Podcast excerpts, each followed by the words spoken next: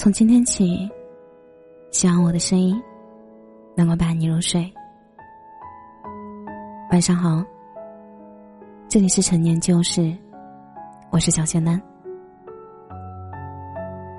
我一直都在努力的证明我可以，我很棒。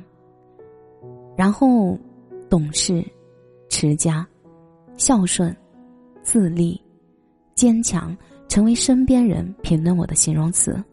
我应该高兴吧？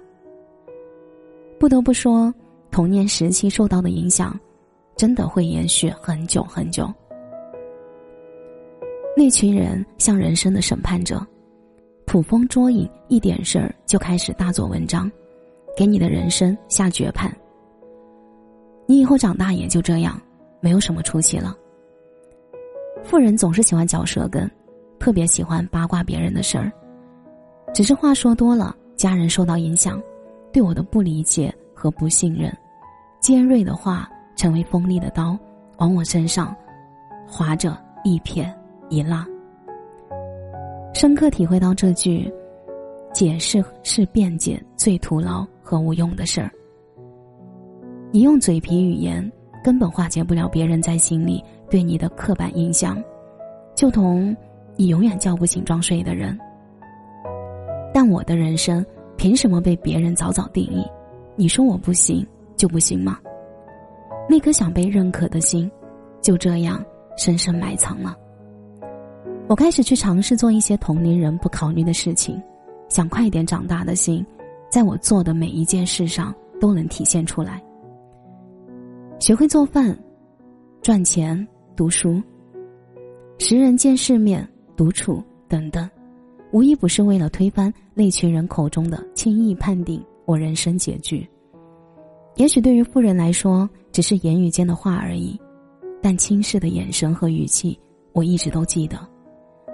在每一个年龄阶段，努力去做到别人口中的好，其实挺累的。这么多年，我才发现。自己一直为别人的眼光而去做一些事情，这条证明的路看不到尽头。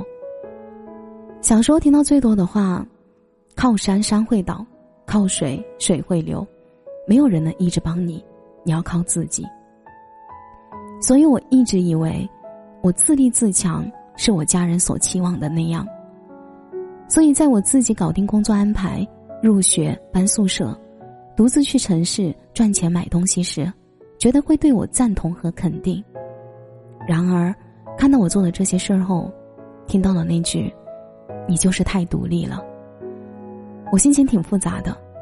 人跟人之间的关系需要依靠麻烦来维系，我的独立没让家人操心，我和他们之间的关系的距离也慢慢疏远了。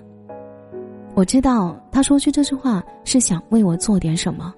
却发现我自己已经搞定，产生无力感。也是那时我才感觉，原来我可以不用那么独立的。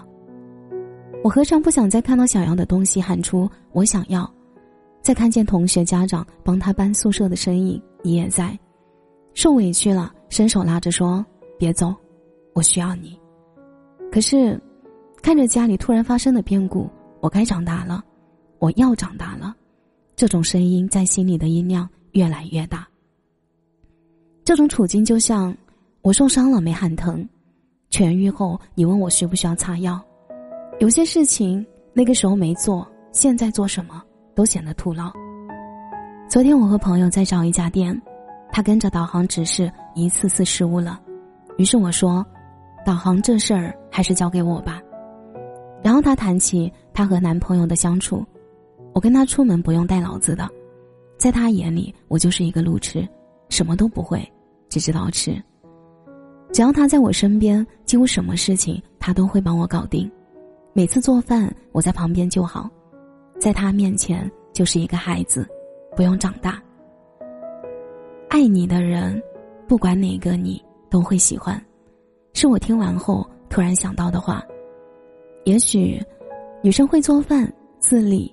成熟等等，可以成为对象的加分项，但也不用成为必选项。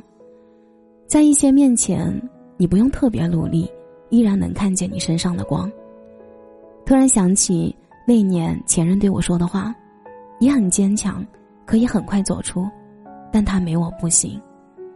我当时觉得挺可笑的，就软弱的人会让人心疼吗？现在我不这样认为了，哪怕我在他面前表露出了我的脆弱，坦言我很难接受失去你，也无济于事。你不爱我的时候，我就在你面前痛哭，你看见我的眼泪，心也不会疼一下。所以，不要因为他喜欢短发，你就把留着很长的长发剪了；他喜欢懂事的女生，你就收敛自己的性格，没用的。就算你做到了他口中的标准女友，还是不爱你。你要记得，你做自己的时候最美。我们每一个人生来都是值得被爱的。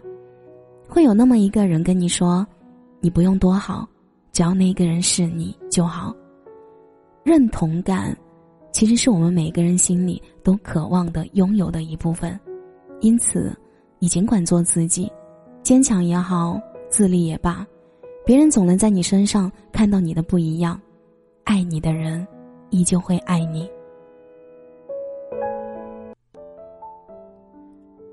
感谢你的收听。我是小仙男。如果你刚好喜欢我的声音，记得点点关注，给贤男五星好评哦。每晚十一点，我都在这里等你。节目的最后，祝你晚安，有个好梦。